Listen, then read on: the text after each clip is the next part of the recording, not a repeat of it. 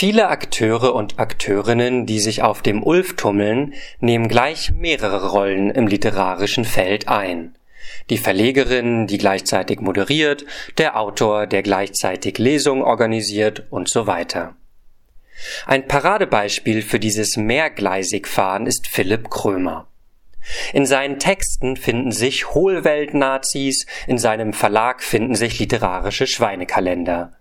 Er tanzt auf allen Hochzeiten, langweilt dabei nie. Aber wie klingt der Business Talk eines solchen Tausendsassers?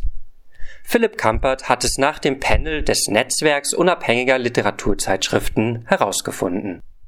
Ich bin Philipp Krömer, ich bin Herausgeber der Literaturzeitschrift Seitenstechen, die ist beheimatet in Erlangen und ich bin auch Schriftsteller und Verleger des Homunculus Verlags, ebenfalls beheimatet in Erlangen.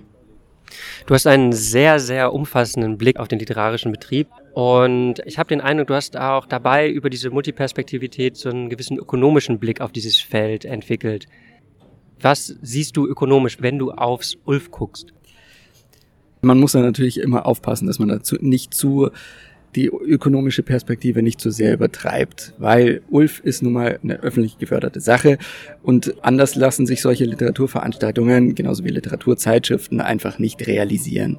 Ein Verlag ist natürlich ein, ein Unternehmen, das Gewinn erwirtschaften muss und das auch äh, üblicherweise sonst keine Förderung erhält, aber es gibt einfach Aspekte des Literaturbetriebs, die ohne Förderung, genauso wie Theater, Oper, sonst irgendwas, nicht existieren könnten. Und Ulf äh, sehe ich natürlich mit dem Hintergrund der Bewerbung äh, Nürnberg 2025 für die Kulturhauptstadt, waren da Fördertöpfe da, die wurden gut abgeschöpft und ich sehe das hier wunderbar realisiert, dass öffentliches Geld in Literaturprojekte investiert wird, die öffentlichkeitswirksam sind, die extrem viele junge Menschen, die Ideen haben, die tolle Projekte am Start haben, zusammenbringen, vernetzen, auch äh, sonstiges Publikum, Zuhörer, Leser gewinnen können, die hier an diesem äh, tollen Ort, im Z-Bau, der von vielen engagierten jungen Leuten geführt wird und äh, be, be, beackert wird, würde ich schon fast sagen.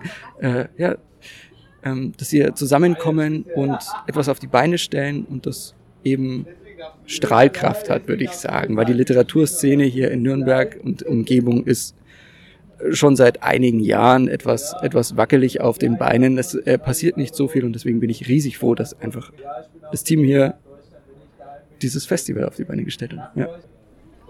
Was können die For-Profit-LiteraturakteurInnen und die Non-Profit-LiteraturakteurInnen voneinander lernen? Ich bin mir nicht sicher, ob sie viel voneinander lernen können. Das würde ich so gar nicht sehen, weil das einfach zwei Aspekte sind, die sich ergänzen müssen. Aber die sich im Optimalfall einfach zusammenschließen. Also ich sehe das bei uns eben im Verlag, dass verschiedene förderungsberechtigte Projekte zusammen mit auf Profit ausgerichteten Projekten zusammen in einem Programm stattfinden und das ergänzt sich einfach wunderbar. Ich weiß nicht, ob man das so quasi kombinieren könnte, ob man das Personal austauschen könnte. Ich denke, im Optimalfall ergänzt sich das einfach, indem man die Projekte gleichberechtigt nebeneinander herlaufen lässt, aber ein Lernprozess oder ein Verschmelzen würde ich da nicht anraten. Du hast vorhin bei der Podiumsdiskussion davon gesprochen, dass irgendwann auch so der Punkt kommt in so einer Produktionsphase, wo die AutorInnen einfach auch abliefern müssen. Was hast du damit gemeint? Wo sie abliefern, habe ich das gesagt? Da bin ich mir gerade nicht ganz sicher, aber natürlich gilt es, dass wenn, wenn Projekte fertig werden und wenn Projekte auch eine, eine endgültige Form finden sollen, dass die Texte eine entsprechende Form annehmen müssen und dass die Autoren auch dazu bereit sein müssen, das Ganze abzurunden und zu finalisieren. Und das ist natürlich etwas, womit man sich besonders, wenn man eben anfängt zu schreiben und erstmal mit, mit kleinen Texten anfängt und auch Literaturzeitschriften, Veröffentlichungen anstrebt, dass man sich da ein bisschen schwer tut, zu einem äh, konkreten Ende zu kommen. Aber ich muss ganz ehrlich sagen, also bei unserer Literaturzeitschriften, da hatten wir bis jetzt noch nie Probleme, dass irgendjemand nicht geliefert hätte. Trotz allem wirkt es in der, wirkt es in der Runde ein bisschen so, als wäre mit diesem starken Fokus auf dieses Fertigwerden, dass das schon was ist, was bei den anderen Literaturzeitschriften ein bisschen weniger im Fokus steht. Warum habt ihr euch dafür entschieden, das weniger als böse gesagt soziokulturelle Literatur zu verkaufen, sondern auch tatsächlich auf das Produkt hinzuarbeiten? Ja, so würde ich das, äh, so würde ich das gar nicht sagen, dass es kein soziokulturelles Produkt ist, sondern ein wirtschaftliches Produkt ähm, zurechtgezimmert wird. Das stimmt so nicht, aber ich habe natürlich äh, als Herausgeber und Verleger gleichzeitig eine ganz andere Perspektive als die meisten Herausgeber. Die meisten Herausgeber, die haben ihre, ihr Geld, ihr Fördertopf, den sie verwenden können. Und dann geht es hauptsächlich darum, ein Produkt oder eine, eine Zeitschrift zusammenzustellen, die möglichst den eigenen Ansprüchen entspricht. Aber als Verleger habe ich natürlich noch andere Verpflichtungen auch. Ich habe Marketingabteilungen, die mit diesem Titel arbeiten müssen. Ich habe Vertreter, die diesen Titel in die Buchhandlungen tragen müssen. Und da muss ich mir natürlich auch überlegen, wie kann ich diesen Titel strukturieren, wie kann ich ihm die, die Öffentlichkeit geben, die er braucht, um nicht bloß im Literaturbetrieb selber akzeptiert zu werden und zu funktionieren und sich immer quasi um sich selbst zu drehen in diesem Betrieb, sondern auch äh, externe Leser, die einfach bloß eine gute Literatur lesen wollen, ohne selbst literarisch aktiv zu werden oder diese Literaturzeitschrift eben als Veröffentlichungsmöglichkeit für zukünftige Texte in Betracht zu ziehen, sondern zu sagen, ich möchte auch Leser jenseits des Literaturbetriebs erreichen. Und da muss die Literaturzeitschrift einfach anders aussehen, als nur ein literaturbetriebsinternes Produkt zu sein.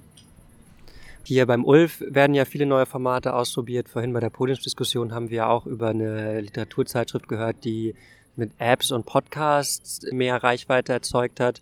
Gibt es da Sachen, die du gerne mal ausprobieren würdest?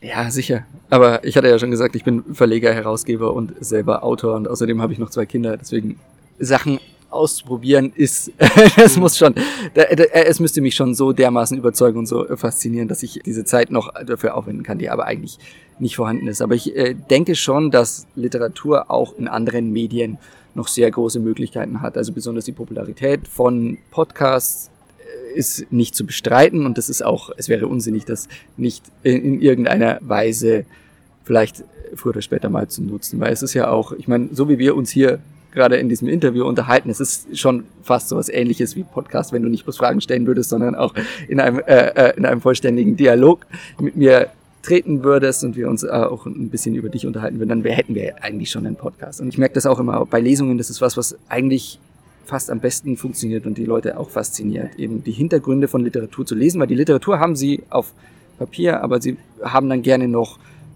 die Meinung, die, die, das Entstehen, die, die, die Faszination, die dahinter steckt und die ganzen, die ganzen Recherche und einfach die Gründe, wieso diese Literatur so entstanden ist, wie sie entstanden ist. Und ich denke, da kann man ganz viel machen. Und ich weiß nicht genau, welche App sie da gemeint hat, die, die Dame aus dem Publikum, die, die da realisiert worden wäre da bin ich ein bisschen skeptisch, ob man Literatur wirklich in Apps verwandeln kann. Ich weiß von einigen Leuten, die das in einer oder anderen Variante versucht haben, so quasi Alltagsliteratur immer mal wieder hinzuschießen, aber ich bevorzuge das Buch.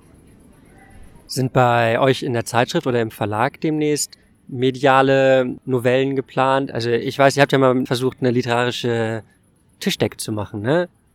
Also wir haben, äh, wir, wir gehen immer mal wieder neue Formen von Literatur an. Wir hatten eben diese literarische Biertischdecke. Das war sehr unterhaltsam und sehr lustig. 60 Grad waschbar übrigens.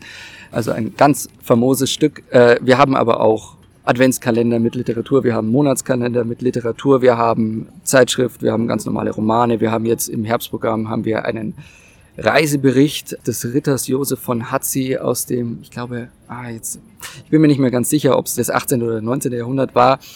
Auf jeden Fall, der hat versucht, äh, in, auf ungefähr 4000 Seiten neunbändig eine umfassende Beschreibung von Bayern zu liefern und ein Münchner Lyriker hat uns jetzt eine, der Tobi Roth, hat uns eine, eine Auswahl zusammengestellt und ein Buch draus gemacht, quasi die kondensierte Fassung dieses Reiseberichts. Das ist auch wahnsinnig interessant, einfach bloß diese historische Perspektive zu haben, und dann die Überbleibsel im heutigen Bayern noch zu sehen. Also das wäre wieder so eine experimentelle Form von Literatur. Wir haben aber auch konventionelle Romane.